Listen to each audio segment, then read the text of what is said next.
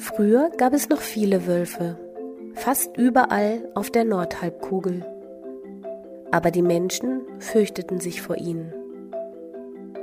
Viele glaubten an das Märchen vom bösen Wolf. Sie verfolgten und töteten ihn. So war der Wolf innerhalb von 300 Jahren aus vielen Teilen Europas verschwunden. 1990 wurden Wölfe in Deutschland unter Schutz gestellt. Seither siedeln sie sich wieder an, ziehen ihre Welpen auf und es werden immer mehr. Fürchten muss sich niemand vor dem Wolf.